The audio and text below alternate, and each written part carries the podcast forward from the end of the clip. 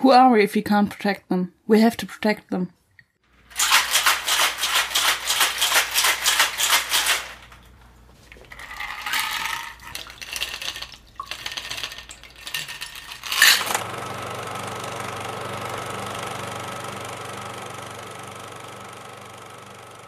Tschüss. Tschüss.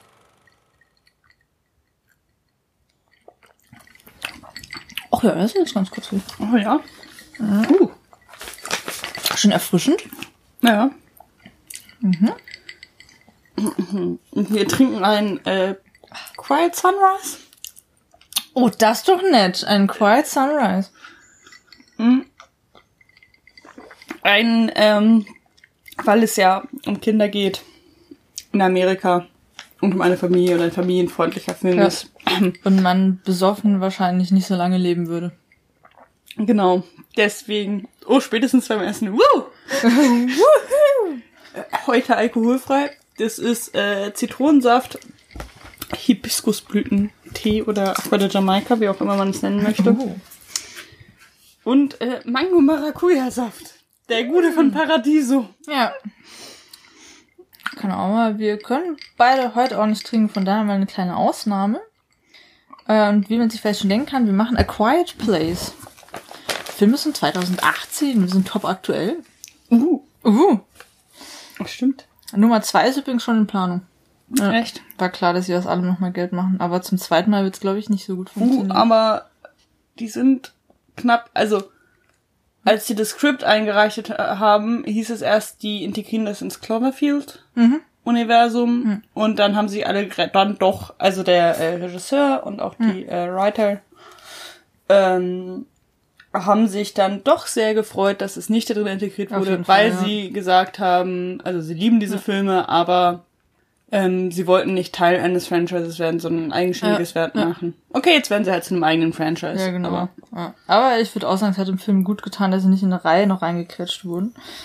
Ähm, Regie von John Krasinski, der spielt auch den Vater da drin. Ähm, und Regie bisher hat er nicht so viel Tolles gesagt, kann man einfach mal so sagen. Ähm, man kennt ihn am ehesten wahrscheinlich noch von so drei Episoden oder so The Office, also die US-Version, wo er äh, mit Regie gemacht hat mal. Und dann auch so Filme wie Jarhead und Dreamgirls, das sind, glaube ich, so die besten. Ansonsten, also mh, von seiner Karriere bisher bin ich nicht so überzeugt. ja, der hat auch äh, mit äh, geschrieben. Geschrieben haben das auch Brian Woods und Scott Beck. Mhm. Also die haben auch, also die Story ist von denen, das Drehbuch haben die dann zu dritt Genau. gemacht und bestimmt 2000 andere DrehbuchautorInnen Naja. wie man das halt macht. Aber äh, also die haben das dann zusammen umgearbeitet. Und es ist ein sehr kleiner Cast, äh, logischerweise. Oder nicht unbedingt logischerweise. Es ist einfach ein sehr kleiner Cast und es werden auch äh, keine Namen genannt im Film. Ja, Man genau. kriegt einen über etwas Geschriebenes so mit Ja. und sonst werden einfach keine Namen genannt. Ähm, weil auch sehr viel äh, auf anderen Wegen kommuniziert wird. Genau. Also da ist es, aber im Grunde genommen geht es ja auch eher so um die Familien, wie sie mit so Sachen umgeht. Von daher ist auch vollkommen egal, wie die im Einzelnen heißen. Von daher ist es nicht so wild. Ich muss sagen, die Leute, die da sonst noch so mitgemacht haben, bis auf einen, war da nicht so viel Geiles dabei, weil auch eben hier Scott Beck und Brian Woods bisher nicht so die Hammer-Sachen. Ähm, Kamera wurde von der Dänin Charlotte Braus Christensen gemacht ähm, die halt sowas wie The Hand bisher gemacht hat mit Mats Mikkelsen, die können wir vielleicht noch kennen, und Fences von, Fences von 16. Der einzigste, ähm, der richtig coole Sachen, ach nee, genau, beim anderen kommen auch geile Sachen, Entschuldigung, es sind zwei Leute, wo richtig geile Sachen dabei sind. Nee, drei Leute, oh mein Gott. Oh. Oh mein Gott. Ähm, ja, da wo noch so ein paar coole Sachen dabei sind, ist das Editing von Christopher Tellefson? Tellison? Ich kann es nicht mehr lesen. Entschuldigung. Äh, der zum Beispiel Kids gemacht hat, 95, The People vs. Larry Flint von 96 und den geilen äh, Gunmo von 97 und Capote von 2005 und dein Lieblingsfilm Moneyball. Uh, Oh, oh. da wusste ich ja nicht, was ich da eine Perle, die da entgangen ist. dass ich das nicht sofort erkannt Ja, habe. Das ja, ist doch einer meiner Lieblingsfilme. Ansonsten halt sowas wie Assassin's Creed Filme, von daher egal. Ähm, aber äh, Sound Department finde ich ist ja absolut erwähnenswert. Oh, und ja. da sind die beiden Supervising Sound Editor Eric Odahl, der sau viele Superheldenfilme gemacht hat, also X-Men, den echt nicht so guten Daredevil, League of Extraordinary Gentlemen und Fantastic Four und Superman Returns und bla bla bla und Transformers irgendwie fast, äh, fast alle Sachen dabei ist. Aber, aber bei einem meiner ganz großen Lieblinge, Terrence Malick, hat er zum Beispiel The New World gemacht, 2005, oder The Tree of Life von 2011, oder eben auch To the Wonder von 12. Und der andere Supervising Sound Editor, Ethan Vanderin oder so, hat zum Beispiel Godfather 3 gemacht und Titanic und Saving äh, Private Ryan und Halloween Age 20 und Dogma, der sehr cool ist. Dann die ganze Herr der Ringe-Reihe. Und dann hat auch noch solche Sachen wie Justin Bieber, einen Film. Der hat einen Film gemacht. Ja, ja, Justin Und Bieber hat mit Transformers. 16 einen Film über sein Leben gemacht. Ich glaube, da war der auch noch 16. Genau, das könnte das gut sein, ja. Ich nur so Justin Ich weiß nicht, ob er jetzt einen zweiten? Teil rausgebracht hat. Ja, also das ist so, ja. Und der Sounddesign-Chef ist Brandon Jones, der aber bisher nicht so viel geil und auch nicht so viel gemacht hat. Also ich finde, die sind absolut erwähnenswert bei dem Film. ne? Genau. Ich fand auch noch cool das äh, Creature Design, das war wohl äh, Scott Farrer.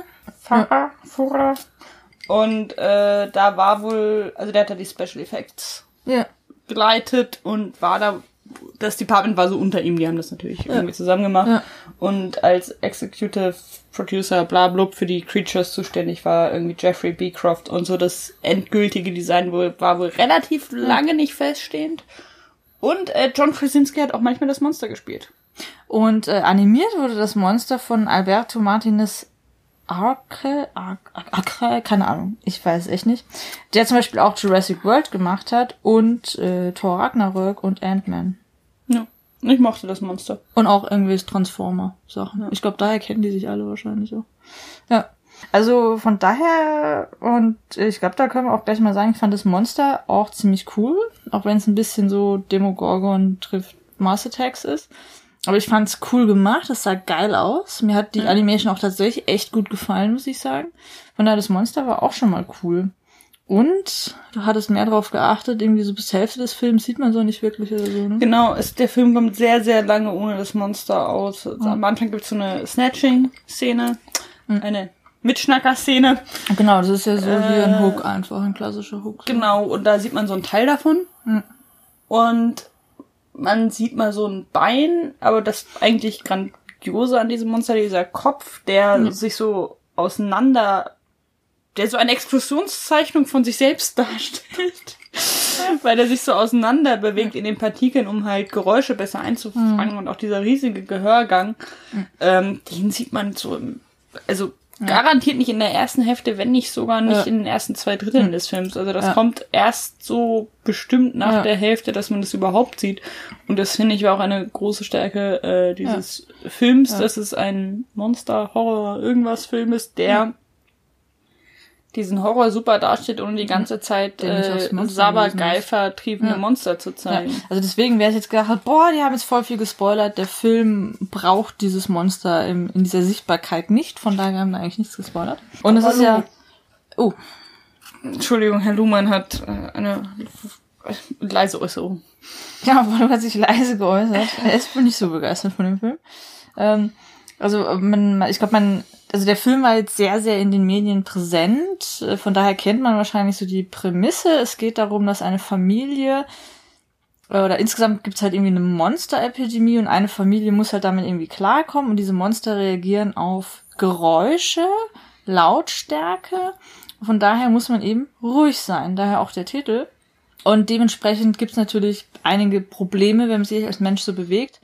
Und das fand ich auch was echt Geiles an diesem Film, weil er ist überhaupt nicht ruhig. Es ist eigentlich ein ziemlich lauter Film, weil er dir eigentlich die ganzen Geräusche, die du im Alltag produzierst, aber halt auch schon ausblendest, weil es so dieses typische Hintergrundrauschen ist, so deine Fußtritte, wenn du irgendwie hier die Balken irgendwie knarren und was weiß ich, das blendest du ja schon alles aus. Und das wird dir so krass vor Augen geführt, wie laut unsere komplette Umwelt eigentlich die ganze Zeit schon ist. Und irgendwie kommt dadurch so eine geile Spannung auf. Also ich war echt die ganze Zeit so in der Erwartung von, oh, jetzt gleich passiert was, die ganze Zeit irgendwie so, so eine Angst von, oh, jetzt kommt's gleich um die Ecke.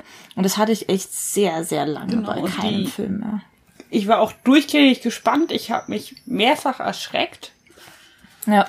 Und ähm, das hatte ich echt lang nicht mehr, dass ich so lange so gespannt bin. Also gerade bei so Horror, Ja. also so Monster-Horror kommt eigentlich da nicht so an mich ran. Genau.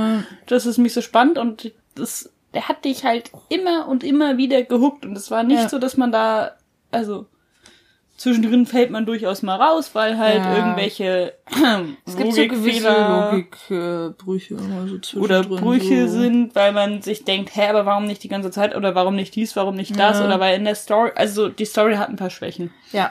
ja. Und ähm, das reißt er dann kurz raus. Aber es war dann immer so, dass wir das gerade so zueinander kommentiert haben und so in dem Moment, wo der Satz zu Ende war, war man schon wieder Ja, und äh, ich glaube, das war eigentlich auch, ähm, weil das hatte ich danach ja auch schon angemerkt, aber es macht natürlich Sinn, weil hätten die das Ganze perfekt durchdacht, also diese Familie im Film, dann wäre halt auch die Story nicht da gewesen.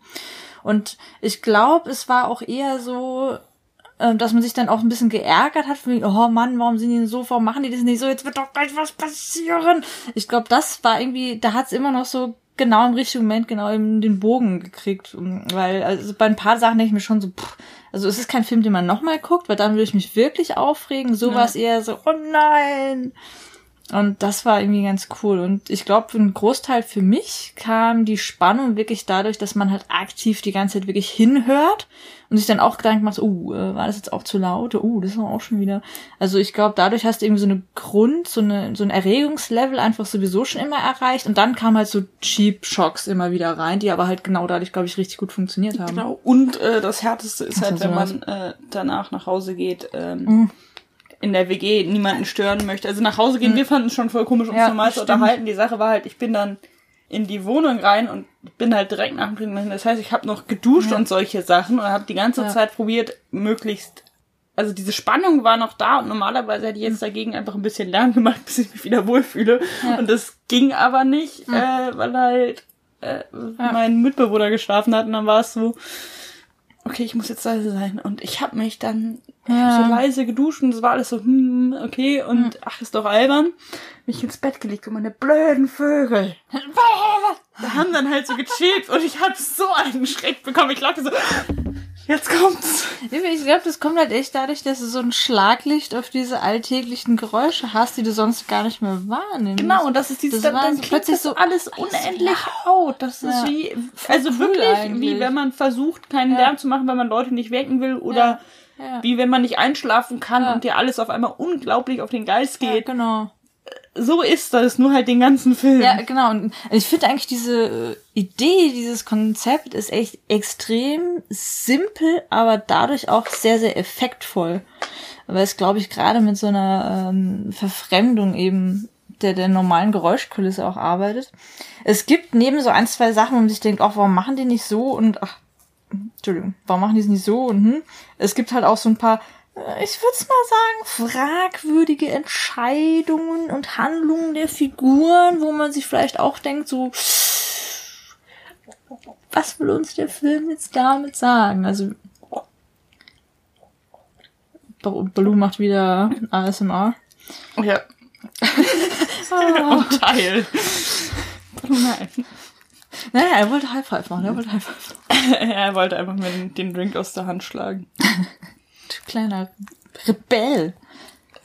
Ich glaub, ja. ja. man hört den Hund jetzt schmatzen. Ja, aber es gibt halt so ein paar fragwürdige Entscheidungen der Figuren. Aber gut, das, äh, ich glaube, das Das muss ja auch nicht die klügste Familie sein. Genau. Und ja, ich, also gerade in Amerika habe ich mich da schon gefragt, wie kann man das aus gewissen polarisierenden Themenkomplexen heraus dann auch noch interpretieren, wobei ich glaube, da dichtet man dem Film dann mehr Inhalt an, als er dann doch hat. Aber sagen wir mal so, manchmal fragt man sich auch so, hm. Aber dient halt alles auch der Spannung und dass man halt noch so ein paar Schockermomente und Szenen reinbauen kann. Es funktioniert, wie gesagt, auch echt gut. Kein Film, den man zweimal sieht. Aber gerade wenn man sich, wenn man mal Lust hat, einen Film auf einer anderen Ebene zu erleben, eben auch mehr den Sound einfach mitzunehmen. Und ich finde, wie gesagt, Sounddesign war super in dem Film.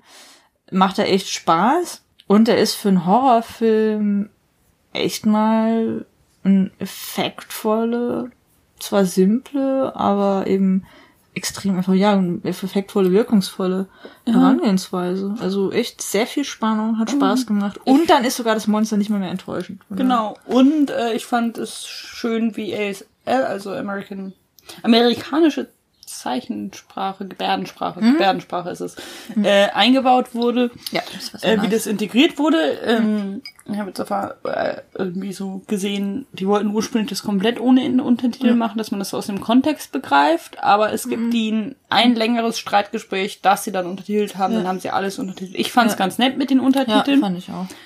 Ähm, und äh, ich fand das Schauspiel der Tochter, die wurde von Millicent Simmons Fand gespielt, ich sehr gut.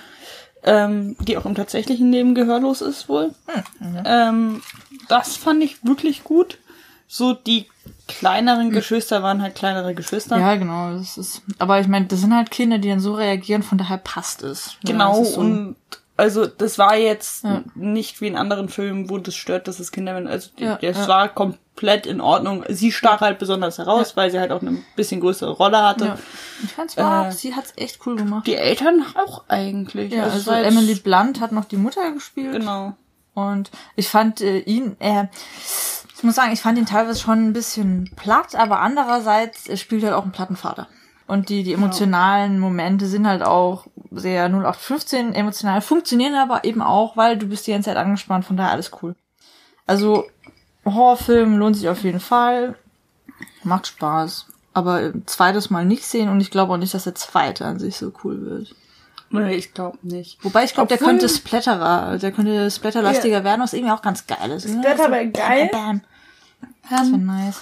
Und was ich an dem Film so cool fand, war die Idee. Und Ja. auch die Spannung. Und Ja. das ist es halt so ein bisschen, also die waren ja jetzt schon bei einer großen Firma und hatten ja auch echt gute Leute dabei, auf jeden so, Fall. wo ich mir so denke, ja, dann hätten sie vielleicht noch mal zwei, drei Leute ins Drehbuch reinholen können, die äh, nicht der Regisseur und der Schauspieler sind, Hm. Ja, sondern war halt so tatsächlich Erfahrung damit, also Ja. gute Horror-Drehbücher schreiben oder halt Ja, einfach so ein. Continuity-Ding, Logikbrüche aufdecken, weil der war cool, der hat Spaß gemacht. Und darum ärgert es einen, dass es dann so simple Dinge sind, die dir beim ersten Gucken relativ sofort Ja, auffallen ja. und auch mehrere. Und Ja. das ist so dieses, da, da, weswegen man das kein zweites Mal guckt. Und ich glaube, hätte der Ja. Film das nicht, der hat halt Potenzial zu einem Film, den man mehrfach guckt. Ja, ja. Also Bisschen daher, schade. Ja, Aber wie gesagt, richtig, richtig gegruselt. Ewig Hm. nicht mehr. war cool. Ja. Von daher, das war äh, der alkoholfreie Quiet Place. Mit dem lauten Hund.